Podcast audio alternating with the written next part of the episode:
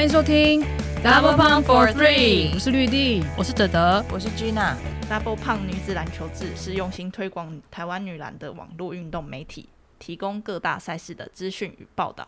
记录精彩动人的故事。在 Double 胖 for Three 的节目里，可以听到球员、教练分享生命历程，看见不同时代的台湾女篮缩影。跟着 DP 的三位伙伴一起拼凑这些片段，参与完成这幅女篮全景图。别忘了按下抖内赞助支持。我是林蝶。WNBA 今年拉斯维加斯王牌队的新任教练 Becky Hammond，她除了是美国女篮的一代球星，也是 NBA 首位全职女教练。从2014年开始担任马刺队的助理教练，曾经在夏季联盟中担任总教练，也带出好成绩。那在 WNBA 这一季的前十场比赛，王牌队的战绩是九胜一败，排名第一。Becky Hammon 也写下了菜鸟总教练的最佳纪录。那我们台湾也有一位 Becky Hammon，不止跟他一样优秀，甚至是我觉得更多才多艺。那今年新成立的男篮职业联盟 T1，她也成为史上首位女教练，跨出了划时代的一步。所以今天就让我们来欢迎台南台钢猎鹰的 Coach MJ 马怡红马姐，欢迎欢迎。好的，大家好，我是 MJ 马怡红，然后目前担任是台南台钢猎鹰的助理教练。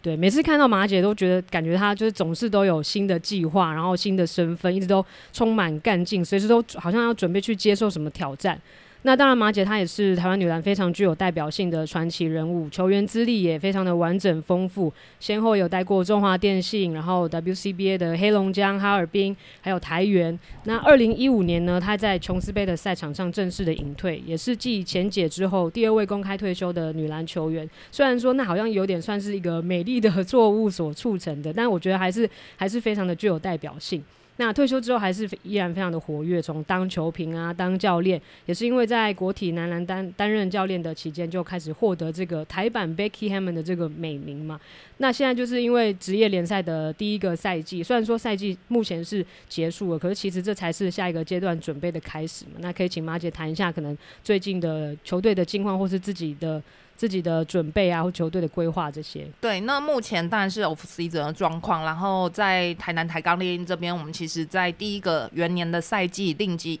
呃经历了换总教练的一个过程，所以在助理教练的一个工作内容当中，你也需要跟不同的教练去磨合，因为这两个呃包含吴志伟教练跟刘梦竹教练，其实两个在球队的系统建立当中是完全截然不同的球风。那最主要在休赛季，我们除了要增添自己本土的一个球员的一个战力以外，其实更多的是像我们最近都是在搜寻洋将，因为对我们元年台钢猎鹰来说，其实我们启程的脚步就是比对方慢。很多球队其实他们可能从很早就规划要参赛，然后包含球员的组成，他们是从五六月开始准备。那实际上台南台钢猎鹰正式的集合报道第一天是九月。所以你在市场上，你可能要搜寻一些比较优秀的球员，你就已经是等于没有太好的才可以选。所以第一年，我觉得对我们整个团队来说，其实组合的在篮球部这一块组合的有点仓促，那也造成我们其实后续的时候在选材，甚至在比赛的一个过程当中，你要去跟别人对抗，其实是能力上就已经有点落差。那你在技战术想要去补强，甚至在洋将的一个部分的时候，我觉得第一年。对整个团队来说是磨合的经验，在累积这方面的一个经验，实际上是比较多的。对，我刚一瞬间觉得自己在看电视，播，我天哪！我也陷入那个感觉，感觉有画面，是不不是？不知道没办法继续下去了。嗯，嗯感觉好像不是在对谈，因为对对我在看电视。有有这几年我淬炼下来，其实我前几天接受我们自己球队的那个小编访谈的时候，结果我们在访问的过程中，我们剧院这样子从旁边飘过去，他就说：“你不要那么专业好不好？好像在转播。”真的，刚刚那个口条之清晰，讲的之流畅之顺的，就是完全就是那个节奏，就是感觉现在随便 Q 马姐一个什么问题，她都可以就是很完整的，直接直接就像机器一样的说出一段，就是非常 非常流畅的。机器因为它是直接，因为它是反，就是直接反射性，她不用感觉不用思考。对啊，那其实因为马姐在担任台南台钢猎鹰的助理教练之前，其实就有蛮多年的执教的经验。对那在这之前，其实也有不少球，不止一支球队有来跟你洽谈，那包含台电女篮也有邀请去帮忙。对啊，那那那时候得到这个这个机会的是怎么样的一个缘分？然后你决定去挑战的这个决心是怎么样就是促成？其实最主要，呃，我觉得有时候在你直服的过程当中，你最主要就是等待。那我最认同一句话就是，你的努力都会被看见。他。呃，会用不同的形式显现出来。那就像刚刚绿地讲的，其实在这个过程当中，我当然不会觉得说可能去别的球队，或者是说自己有设定一些方向。我觉得最终我的目标当然还是进入到中华队。可是我觉得这中间一定要有过程的累积。那最重要，这中间一定要有贵人的相助。他可能看到你过往在不管是在执教、训练上面，他认同你的一些做法的时候，当有这个机会来临，他才会去 push 这件事的一个。呃，推进他完成他，所以其实那时候当 T1 这个 T One League 成立的时候，其实不止一支球队可能在接洽这方面。我自己比较倾向于鼠疫是留在台北，但我觉得就是因缘际会，当然在台南台钢猎鹰，我们的剧院是伟成嘛。那我们从研究所一直到转播的过程当中，我们其实认识的时间很长。他当然也可能有看过一些过往我带球队或者是在体大的一些表现，所以他也认为我很适合，然后才去推荐让我其实去进入到这个团队。那我自己在心里面，其实我自己有设想说，有些时候你一直想，我们就会待在原地。你一定要去行动，你才会往前进。那对我来说，我就是用勇气当我自己的燃料。很多时候我们会说，我们转换跑道是从零开始。其实我那时候心里是想说，我是从负一。如果今天有一个阶梯，我反而是从 B one 开始走，我就是对我。Nothing to lose，这样子其实就不会有什么压力。对啊，但是那时候好像要去台南之前，也是有经过一段可能考量跟挣扎，毕竟也算是要跳出舒适圈嘛。那那时候也是好像有前辈也是有鼓励你、建议你啊，要去可能跳出这个舒适圈，然后而且至少要待两年去证明自己。对，因为其实我们现在知道线上就是说全台湾的。应该是说女生教练执教在男篮的区块，我们比较熟悉的可能就是甜甜姐，然后小娟姐。那 T One 那个会长是钱姐。那实际上，当然这我刚刚前面提到这两位，他们都是在就是高雄海神，然后台中威格太阳，他们都是担任顾问，其实没有真正的下去执教。所以当我在请示这些球圈的，不管是女篮的教练或者是男篮的教练，他们都很希望。就是除了给我鼓励以外，都很希望真的有一个人可以开始进去里面去做这件事情，才会看到说，哎，可能女生在专业领域之前，我们希望能力是大于性别，但你要去证明它，所以实际上就要有人跨出这个第一步。那我也是因为，当然就是很多教练他们可能给我一些建议以后，我觉得说，哎，那就去做做看。就像我刚刚说的，你的心态就是保持着，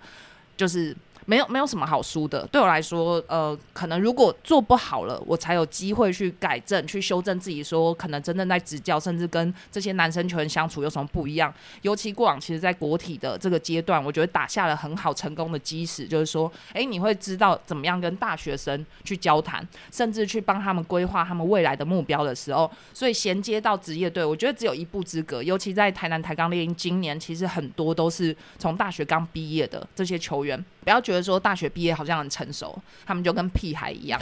所以我我觉得在相处上就是不谋而合，其实没有太多的适应期。对，对，就是所以听起来，其实马姐去担任这个职业队的教练，其实不只是对你自己个人是一个突破，对于整个女女篮圈，或者甚至是以后想要投入的女性的教练，都是一个非常非常大的鼓舞，也是一个模范。所以感觉你身上是有一个使命感，因为不是为了你自己。那马姐又是一个非常。讲求这个完美的人，就是不管做什么事情，他都一定是全力以赴的去准备。我像我印象就很深刻，那时候大概六年前，我们在做那个球员，对对对，做球员来晚餐的时候，那时候我们也是有邀请马姐来，就是直播。然后那时候他就非常的用心，非常的认真的准备了大概一大袋的，就是过去在当球员的时候的一些收集下来，球员可能送给他的卡片啊，或是礼物啊，或是那时候留下来的一些简报什么的那些。那像刚我们在开录之前，他也是非常的认真的。应该照下来。对对对，他 非常的认真，在做很多的笔记。就是他做什么事情，不管这件事情是大是小，其实他都是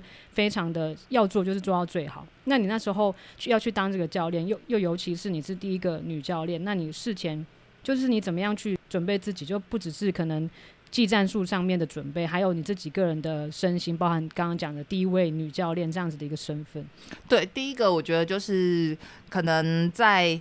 如果你要说准备好了，我觉得当球员的时候，你可能都会设定，就是如果在台湾的话，诶，你会知道 WSBL 有几队，那你可能对位的一些选手，他的一些习惯动作或者整队的一个球风打打法，你会很好很好的就是给自己心理建设，说哦，我今天准备好，我可能是要面临到可能身材比较高大，会比较打低位，或者是说球风比较快速的一些选呃选手，你会有一些对策。可是，在教练这一块，我觉得我自己准备好了，但是。你球员你要掌握的可能是二十个球员他的一个身心的状态，我觉得这点是比较需要时间，就是日积月累去观察下来的。那对我个人来说的话，我就想说，如果我今天要走上这条路，你没有办法说我准备好了，机会就来了，所以我只能说让我自己说，哎，我就是上去做，我只有实际亲亲临这个赛场，然后跟这些球员朝夕相处以后，我才会知道说，慢慢找出。最适合自己的一个系统跟风格。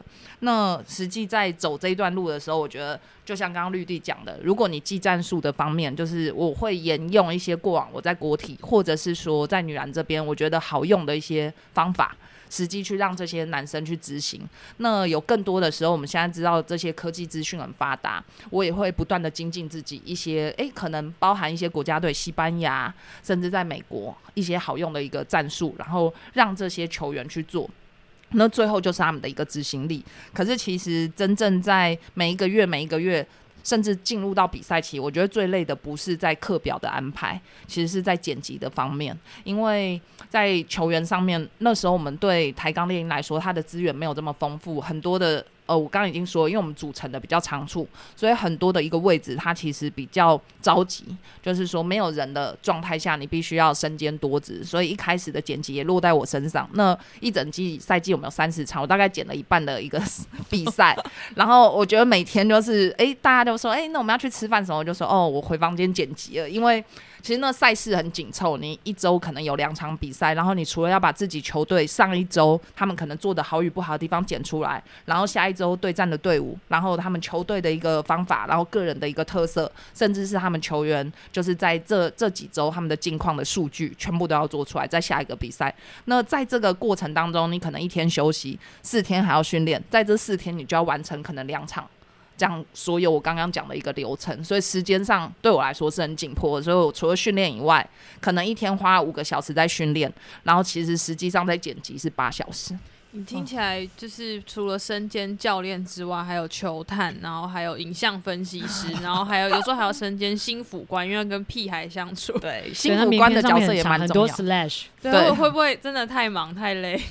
所以，我我自己觉得啦，就是没有办法说哦，我准备好了才去做这件事。那我其实就是边做边玩，呃，应该是说把这个拼图慢慢的完整。那有时候其实就像刚刚那个德德讲的，在过程当中，你能做的事情越多，你才能展现你的价值。就是不单单说哦，我只会可能临场的执教而已。其实你能够帮助这支团队成长的地方是很多元的。对，那像马姐就是，就是你有讲过说，其实你就只想要顾好长方形框框内的事情嘛，因为可能本身自己的个性就是也是比较直接，喜欢直来直往。那那时候就是有听过马姐讲过几次，可能觉得女生的球队可能要处理比较多跟情绪相关的的问题。那你跟在跟男生球员相处，或者是甚至在跟教练团，就是怎么样去建立那个信任的关系？那有得到什么样的？回馈吗？就在你们互动的过程当中。嗯，我觉得第一个就是我刚刚说到，包含吴志伟教练，甚至是刘梦主教，他们其实真的给我蛮多空间的。那实际上一开始志伟哥的时候，很多的地方方方面面，因为总教练他要顾的面向真的太广了，所以我实际参与的训练，甚至在课表或者是就是剪辑。然后一些战术就是进攻的系统，可能你要规划的就是蛮多元的。那对我来说就是很好经验的一个养成。所以后来一直到梦竹哥，其实他也是给我很多方向，可能像球队的投篮训练或者是一些战术，他也是沿用我过去帮球队设计的。所以我觉得这方面其实让我有蛮大的一个不能说成就感，但是我觉得就是蛮开心，说哎自己其实真的是呃，你用过去一些经验。是可以套用在这些男子球队，甚至在最高的舞台上面。其实只要他们愿意去执行，愿意相信你，这个东西是可以被证实说是非常有用的。那在跟他们朝夕相处，我觉得最大就是要找到他们使用说明书，因为现在真的我觉得有点山西的科技冷漠，大家球员一到球场以后，就是手机一划出来，他们就不太聊天了。所以你也不能像说，像我过往在国体，我会跟他们说写笔记。那现在比较多就是用来，然后就是可能去传啊，让他们就是了解说每天观察他们每天的身心理状况。当然，在我觉得情绪上，男生就比较直接，不会有那么多的其他的想法，所以相对来说就比较单纯。直接的就是有时候我们训练的时候，你要监控他的一个体能状态，我们球队都会有写 RPE，就是强度的一个执行。其实，在赛季前大概三个月的时候。那时候我自己规划课表的时候，他们每天都给我十十十，我都有点吓到。但是也因为这样，因为我们球队有些他可能是过去两年没有打球，已经是退役了，然后再回来。像我们的队长大元，他在可能在前一个月的时候，他就瘦了大概快二十公斤，哇，太吓人了吧？对，真的是十十十十十十，没错没错。然后而且尤其因为我自己的个性嘛，其实我课表一开出来。呃，像后续我在接触到一些教练的时候，他们就会觉得说我时间到点就好。可是我今天课表写在白板上面，我就是一定要教他们吃完的，趟数可能会减少，所以他们就会知道哦，马姐很硬这样子，对，没有办法含扣。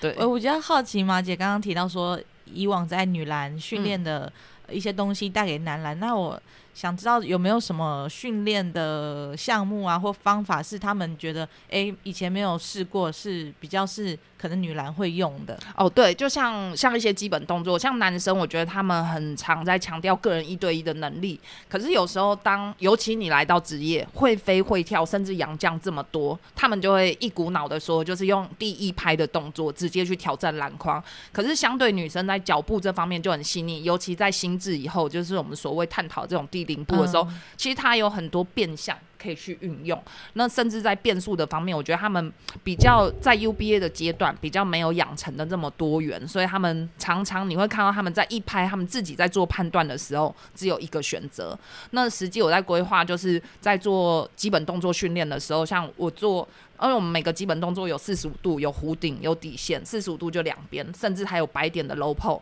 就是我自己在我自己的一个训练的小本本，小本本很多本的啦，里面有写下一整一整套，对对对，所以我每次一拿出来，今天要训练的时候，就拿出一张纸来，就是哦，已经一整套都会写在白板上面。我们今天要做四十五度的，然后有顺向的就十个，反向的就十个，对，当然不会做很久，就会让他们说，哎，我们每一个动作就是进两球，你不进的，你就是要把这两球补进。那我也是希望说。利用这样的一个训练的模式，让他们知道说，哎，我们每做一次，我们不需要量，不需要多，可是我们很要求 quality，你就是要符合你比赛的节奏。所以在很多的踩步以后，你真的可以慢慢明显感受到说，哎，当他们会的技巧越来越多的时候，他们的选择就不再这么单小。所以实际上面来讲，就是以前马姐自己从女篮出来的经验，女篮本来就比较重视这一块，就是。呃，时间差、速度的运用这样子，尤其是在第一步的一个选择，因为女生毕竟我觉得她的运动能力没有像男生这么好，她需要嗯一些队友、团队 two man games，然后 three man games 小组的包装，更多的是这种党人，所以我觉得很符合来到 T one league，尤其在元年的台钢猎鹰，他球员的个人素质甚至比赛经验没有这么多元的时候，我们就越需要团队的打法，去让这支球队呈现不一样的一个球球风。那等到赛季实际开打之后，就是面对到的是什么样的挑战跟事？因为毕竟是职业的联赛嘛，那个节奏跟强强度，包含刚马姐有讲，可能在很短的时间内，你就要赶快把这个相关的数据或者是影片这些，通通都整理好。那你还有没有就是哪一些感受是哦，原来就是职业联赛是是这个样子？嗯嗯，我觉得最大的一个差别是在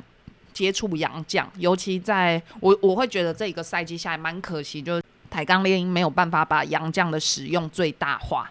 因为第一个是我们球队其实在开打的前四五场比赛只有一个洋将 Garcia，那你对到这些强队，你就不用说你本土的素质已经没有比对方好，你又等于是只有一个洋将在单洋将应战。其实后来找来了 Jordan Chapman，他过往也有在台湾打，就是一些。比赛嘛，那大家也都对他就是其实蛮了解，他就是那种定点射手、跑动型的，没有其他太多的功能。我觉得就是这是他的优势，很明显的摆在那。可是我们团队的人没有办法配合他，因为当对方在守他的时候，如果你利用一个挡拆换防出来，对方换掉，可是其他我们的点没有射手，所以其他的防守球员就会去针对我们球队可能在得分比较。呃呃，火力比较强大的这些球员去做一些 double team 的时候，哎，球传到本土，完了，没有下一步了。我觉得这就是比较比较可惜的地方。那后来当然陆续我们还有找包含 Will，他其实来了。那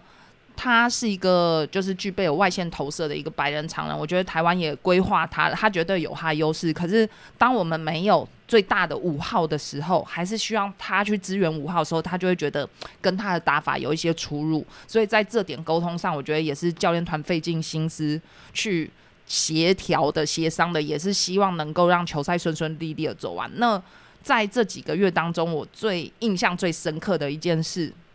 是有一次我们在训练的时候，那时候梦竹哥已经接替就是 hand coach 的位置，所以我跟志伟哥一人带一队，然后实际上去做五五 life 的时候，诶，那时候我们球队输三分，然后球权在我们身上，所以我就叫了一个短暂停，然后在场边画战术，因为有些东西就是 ATO 以后的嘛，那你当然不可能就是过往用的，诶，这时候我要追一个三分，然后我就实际上刚刚画了一个边线的战术，就其中一个仰将。直接跟我用英文讲说，这不会成功，这不会成功，在我面前，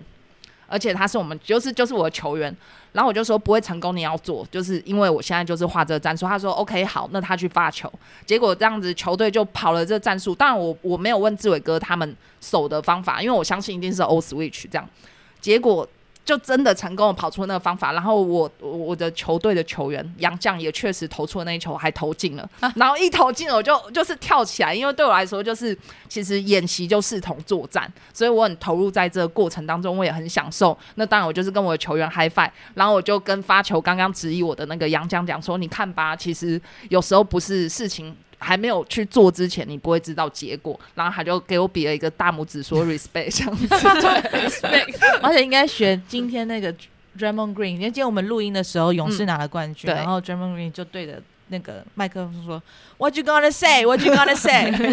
还要说什么？不行，会吵架。好像没有那种教练在台好像没有这样子。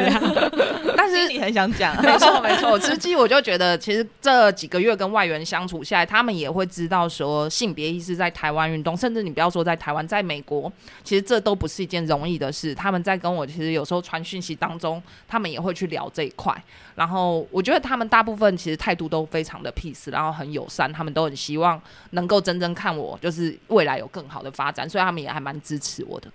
那马姐，你还记得就是第一场比赛吗？就是你上场的时候会有紧紧张的感觉吗？不会，其实我身心都蛮享受的，只是在那个过程当中，我觉得你因为你太融入其中了，所以有时候。真的，我觉我我觉得那个头脑的反应、思绪要很清晰，这是当助理教练最重要的一件事。因为你必须时时刻刻，包含呃什么时候叫暂停，甚至你在场上跟场上球员的沟通的时候，发现他们体能要调整，你要最快的时间去跟总教练去协商。然后有时候其实，在每一个暂停之前，教练我们就会教练会先开会，你要在最短的时间内，因为暂停很短嘛，可能在十五秒甚至二十秒，就把你的见解很简单而且很明白。的告诉总教练，然后最后的决定权还是在教练身上。感觉是一个很刺激的，但是蛮有成就感的过程。对，因为有时候你真的。就是你在场边，它的发生的瞬息万变嘛。那有时候你在下达一些指令的时候，你也没有办法再透过总教练再去告诉球员。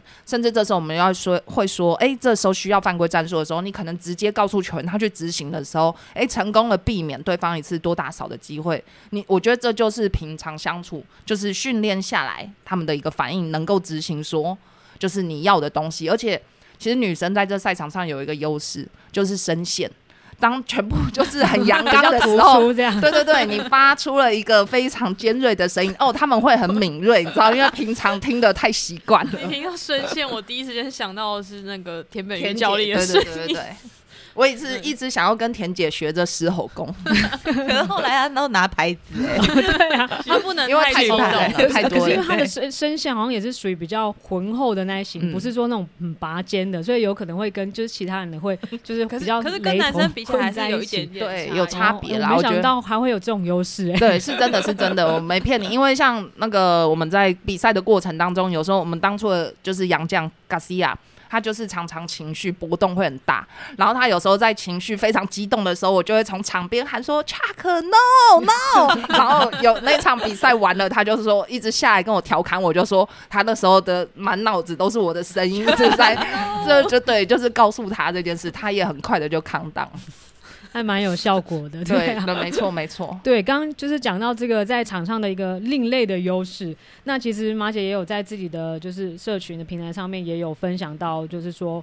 有分享说撇除性别的刻板印象，更希望专业的态度被认同。那嗯因为你身为首位女教练嘛，这是一个光环，但相对来说也是压力。那你过程当中还有没有遇到过什么样的困难、挫折，或者是有一些成就与突破？其实刚刚大概也有稍微提到一些。嗯，我觉得第一个就是性别意识的窄门，这几年好像慢慢有被打开，然后在台湾，我觉得还是属于资讯或者是说这个脚步是比较慢的。你可以看到美国，甚至刚刚就是绿地有讲的，就是 Becky Hammer 这一块，甚至在 NBA 的裁判你也看到有女性的一个吹判，然后有时候其实我觉得在比较阳刚的一个男性运动场中，他会注入一些比较清新的一个气流。那在女生这方面，我觉得第一个我自己走入到这个团队十个月，比较跟过往不一样的是，像不管是在国体、台电、精华，虽然时间有些很短，当然在国体的时间比较长，可是你从助理的身份，呃，助理教练的身份走进去的时候，那是一个完整的系统。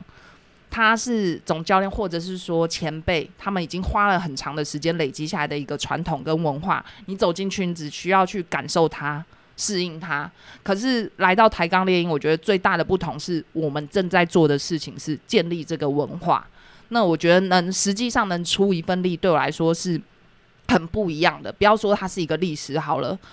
至少你在呃建立这些原则的时候，这些球员都很愿意去相信你。然后他也知道是说我们的角色其实就是协助他们，而且我是用时间成就团队。我刚刚已经说了，剪辑花了这么多时间，在训练上还好，可是实际上回头我每天就是抱着那台电脑，你知道吗？然后一直催联盟说：“诶，比赛的影片上传了没？”那最大其实今年很大的一个收获就是，我觉得在人和这方面是很棒的，不管是跟志伟哥或者梦竹哥，甚至整个就是说行销的团队来说，他们都觉得说。就是在专业赛场上，其实能力是大于性别的，不要用性别先去判断这个人他的一个能力。所以我觉得这方面其实也让我有增添更多的信心，往未来的路继续推进。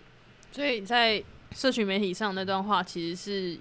有成就感、感动的，有感而发。对，当然，当然，绝对是这样子。因为我自己说，对我来说，我社群其实不是要经营什么平台，那有点像我自己在写日记这样子。所以有时候我会，诶，今天特别有感触的时候，我就会觉得，那就把它这样写下来。其实不只是可能关注女女性运动的人会看到，其实因为我的男性粉丝，虽然我不能说自带流量，对，但是有一些甚至是乡民，他们也会来关注，甚至来私讯，我觉得也蛮好的，因为。有时候不单单是教练这一块啊，其实有时候像赛评，呃，有我上去看酸民讲，我不是那么常去浏览，但我还是会关注这些资讯，都是要搜搜寻的。当你努力到一个程度，就像哎、欸，他们也会说，哎、欸，那为什么可能 P 加不同联盟的时候，会不会有机会找我们去转播？我就我就会在心里小小的哎、欸，哇哦一声，就会说，哎、欸，其实还是有人觉得是你可以做这件事情的。对，我觉得其实我们都一直觉得。呃，篮球是其实就同一科嘛，对。然后虽然说可能男篮跟女篮打的方式会有点不一样，是。可是就像每个教练有自己系统一样，我觉得那只是一个就是不同系统，就是不必说是因为性别的关系而而有所不同。所以我觉得马姐做这件事情是非常非常重要的。像马姐刚前面提到说自己是从负一开始爬，对。那可能马姐在这个这段旅程过程会让。以后的女性教练是从从零开始，就不用再背负一个好像就是有有那种未接差的那种感觉，我觉得这是很重要。让而且我觉得刚听还是觉得很感动的事情，因为呃，有时候就像刚刚君娜讲的，其实对我来说，我会觉得自己现在走的每一小步，可以节省后面的学妹有心想要朝这一块走的很多。绕路的一个时间，其实在这过程当中，我自己以前电信的学妹就是佩君，她现在也在就是大学 UBA，可能是二级的男子球队执教，她就有来，就是我们有遇到的时候就有稍微交流，我觉得这些就蛮棒的。包含过往以前去 WCBA 的时候，其实我前面去的前辈很少，那那时候的我的想法，其实我就会觉得，即使如果我要受伤了，我也是要很开心、很愉快的去受伤，最起码我自己去走过了，等到回头。其他人想要跟你聊的时候，你才能知道哦，我真正过去情况是怎么样，你才有故事可以讲。对，刚刚就是有讲到那个粉丝啊，或者是球迷会跟你有一些互动，就是我也蛮蛮好奇想知道，因为我们就是自己去自己去看球的，看男篮的球赛的经验，就是球迷的那个粉丝的反应跟女篮其实是不太一样的，对啊，对 对，就是他们蛮蛮直接的。那不知道马姐有没有？就是有什么球迷有留讯息，或者是留言给你，或者是你们在球赛现场的时候有感受到可能球迷的一些激烈的反应，或者是什么举动？哦，我觉得比较多。当然，球员的时候，其实这方面的情绪也很直接。尤其当初去 WCB 的时候，其实你会感觉到城乡的一个差距。尤其在越文明现代的一些乡镇的时候，其实他们就是。关注自己的事情的一个心态比较多，所以他们可能在对运动这方面的一个投入关注度就不会那么高。可是相对你去到一些比较偏乡的时候，哇，那篮球对他们来说很火，然后他们就是 对直接我在那边打，如果今天你打的好，他们就说 滚回台湾，就直接这样讲哦，就是你在做罚球或者是投进一球的时候。那相对你在主场，其实感受到的温度就会更浓厚。他们就会说：“哎，叫你留下来。”这样我就心想说，那时候就只只会想说：“哎，我赶快赛季结束要回台湾。”这样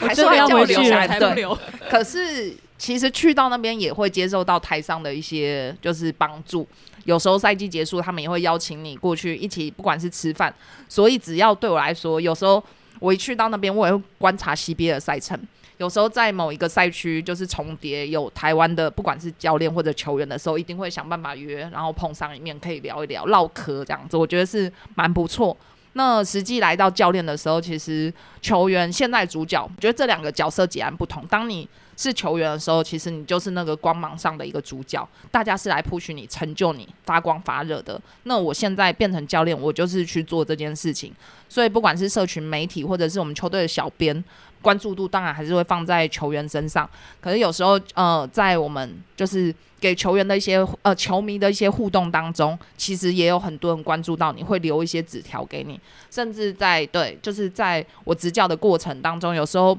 就是斜杠到转播，在球队的空档当中，也有一些关注女篮的人，他也会不管是准备礼物啊，或者是你的咖啡，或者是给你的一些纸条。都会希望你持续的做这件事情，让这件事情变得大家的接受度就是认同度很高，变成女性在做这件事，其实她不会被质疑的时候，就表示大家认同。听起来就是在 T One 的球迷应该没有比在 WCBA 的球迷还要凶猛。没有没有没有，我觉得这方面台湾好像还是算温和，对，比较 比较 peace，所以根本不算什么这样子。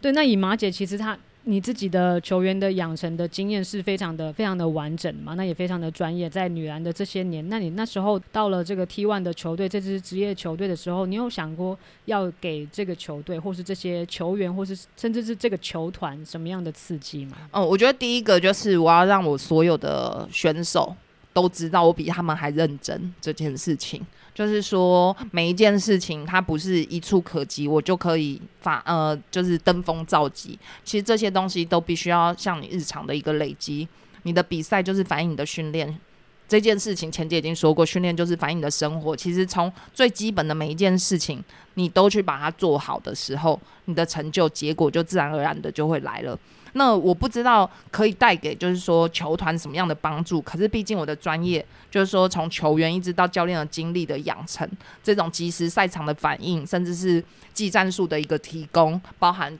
剪辑其他多元性的一个服务，我觉得都是可以给这些球员不一样的一些，不管是观念或者是想法。而且有时候，其实，在剪辑的过程当中，我除了剪团队，有时候我都会私下就是把，譬如说，不管是居娜或者绿地得得的特别剪出来，然后在球队还没进入到就是要看影片的时候，我就会在巴士的一个过程当中，我就会把这球员叫来，我就会跟他说：“哎，这里这里哪里哪里哪里，这些是额外的 bonus。”我其实也不会跟球员。特别去讲什么？因为我的用意就是希望帮助他们更好。对，那我相信这些东西，其实你做久了，就是我是做口碑的啦。我相信，对球员他们自己会知道，一定会有感受嘛。其实这不管是男篮、女篮都一样，他知道你在帮助他，他没有理由拒绝。我好奇，如果这是一个假设性问题，说如果马姐。今天是总教练的话，你会马式风格，你会觉得你的球风会这个球队会是长怎么样的？我觉得第一个，嗯，还是会比较偏向于就是比较多的跑轰 motion，然后攻守转换的节奏很快。因为第一个，我自己过往球员经历的养成，在电信或者是说我们从中华队出去打的一些比赛当中，其实我发现这样子的一个风格，应该是说比较适合台湾的球风，不管是男女子队。因为毕竟我们规划的这些常人，甚至在女篮，其实过往只有包喜乐，他的高度也不是特别的高。那我觉得，如果在高度不足的情况下，你要去打阵地战，他是很吃亏的。所以我我自己会要求，就是从球员他们平常的训练，就会有很多大量的投射跟攻守的转换。我觉得这点会是最符合我自己的一个进攻系统的。嗯，那现在休赛期间就是。回顾整个赛季总结，就是马姐会觉得自己有没有觉得好像达成了哪一些目标，有没有哪一些清单的那个 check box，你是可以就是很骄傲、很有成就感的，就是完成打勾这样子。我我觉得这可能没有办法很骄傲，毕竟我们台钢今年是就是敬陪末低调低调的低调。可是我觉得最大的一个让我有一个体悟，就是说，因为在职业的赛场上，其实过往我会对于这种胜负，尤其从球员时期养成的好胜心，我会纠结很久。可是当教练了，反而我觉得这点好像慢慢被磨合成没有办法，没有时间去怀忧丧志。你很快的就是说，哎，我们今天输了，我就马上准备下一场比赛。所以我会觉得这十个月，哎，其实过得很快。尤其在我可能休赛季又在南北这种平行时空中移动，平行时空在平行时空中移动的时候，其实也能给我很多思考的时间。我记得我这样子。快七十趟的一个来回，我应该只有两次是真正睡着的，然后其中一次睡着还就真的坐过站了。对，那其我我大部分的时间，我我觉得对我来说，我平常就蛮宅的，就不然就是运动篮球，就在家。所以在这移动的过程中，有时候也是思考球队方向很好的一个时间点。你会好好的去想说，诶，下一季我们到底要补强哪些本土？然后杨将到底要怎么找？因为像我们现在就在策划这些东西，你没有办法说，哎，等到八九月的时候再来，因为你这时候再来，你脚步就慢了。然后有时候我会觉得，在去年其实找杨将的过程当中，那时候他可被试出的时候，我们也有去接触，然后稍微慢一点点，然后去思考的多一点，就被别队抢走。所以有时候真的是要快很准。那我不敢说我今年完成了什么目标，我只会觉得说，哎，至少今年。其实跟这些球员的相处的过程中，他们也会知道我的使用说明书，我也会更了解他们每个人他们自己的一个状态，尤其在什么时间点派上什么人，我觉得这对家人来说是最基本的一个素养。对，听起来是一段非常。马不停蹄的生活，而且刚刚就是马姐也有提到，是在平行时空南北之间来回。因为这期间除了在就是球队当教练，有时候还要就是北上，可能当球评啊，然后播报那些比赛。就是你在哪里，你就觉得哎，怎么在这个时候会看到？遇到对，我就在 HBO 那个。呃，后门遇到马姐，对马姐看很累，没错，就只是越来越累的感觉。现在比较有活力了。你看那个一般非常有活力，看到马姐，然后这也是马姐，有多忙？没有，因为我我必须要说，就是我真的很喜欢篮球这件事情，所以有时候只要时间可以允许的话，我都希望自己去接触。尤其在不同层级，你会感受到篮球带给这些就是不同层级的东西不一样。其实从最基本的 JHBL，他们真的很单纯。小朋友就是很快乐，那个情绪是很直接的，一直到成绩慢慢的往上走，甚至到 UBA 的时候，诶，他们下一步的里程碑就是职业，所以他们打得更拼，因为对他们来说，其实就是打他们的身价，打他们合约。那到职业的时候，其实你在没有没有在更高的殿堂，可是你还是必须要 push 他说，诶，如果你想要下一份合约更大，你希望把它当成职业，把它变成你的工作的时候，你的态度要去修正，或者是你应该是要什么态度？因为自己我在台钢这一年，我会觉得我们训练上强度不够的时候，是因为这些球员他们队内的竞争、良性竞争就不够，所以一直没有办法提升到，因为我我比较。应该是说比较龟毛，我比较要求就是高强度的对抗。那我觉得他们是一直没有在今年没有完成这个目标，就比较可惜。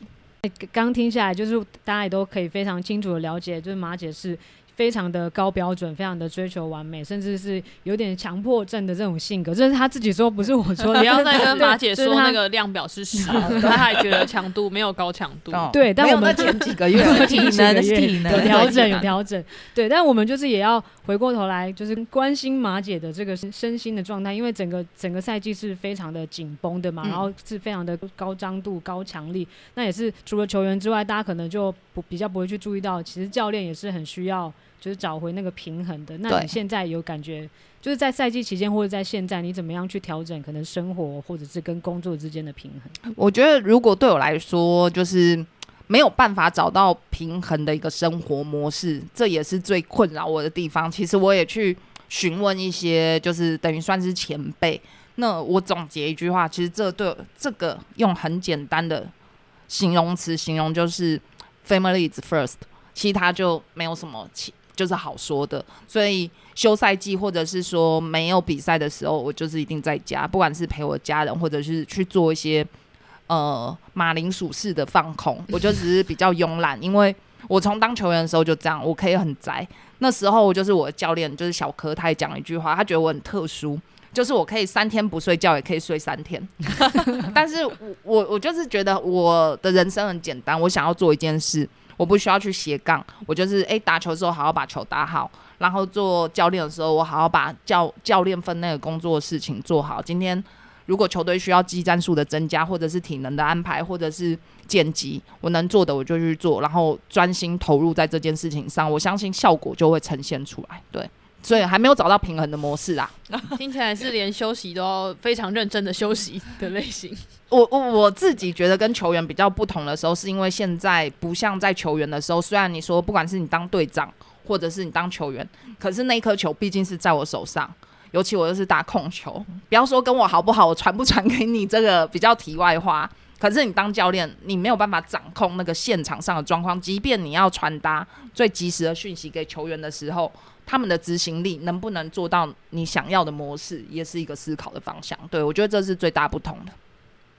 对，虽然马姐刚刚是说，就是专心做好一件事，把它做到最好。可是因为呢，马姐的能力实在太好，所以什么事情都通常大家都就想要来找马姐来做一下。不，就是不管是。球评啊，或者是教练啊，甚至是演戏啊，就演戏，演戏要搭一下嘛，对不对？那时候女孩上场的时候还没有没有那个，还没有，那时候还没有那么忙。当然啦，现在就是不太，就不太可能。那只要有时间的时候，就是什么什么，她都能够去尝试，感觉简直就是要跟钱姐来比，说谁的。没有没有 没有没有没有没有要跟钱姐比拼。其实有时候遇到钱姐的时候，也会稍微问一下，因为我刚刚已经说到，不管是小娟姐或是田姐，其实他们。在有时候打照面或者重叠到时候，都还是会鼓励我比较多啦。我觉得这点其实也是让我能一直有动力往前，因为你在前面，你真的没有办法靠模板。但是我也不想说，哎，我的天花板就在这里，所以你就只只能继续往前做。你你不做的话，你也不会知道说下一步总教练他什么时候来。我当然不会说，哎，我现在就说我要上去当总教练。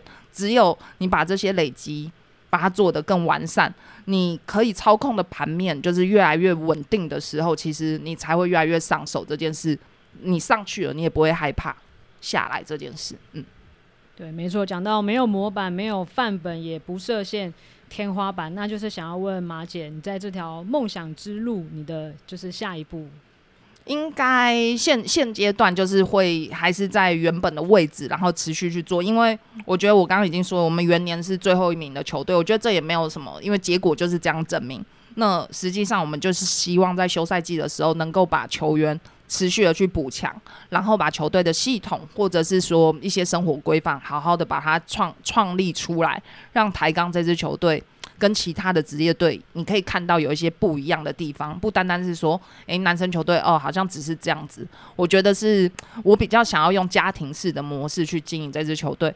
即便你离开了这支球队，你会还是会对这支球队有一份特殊的情感。对，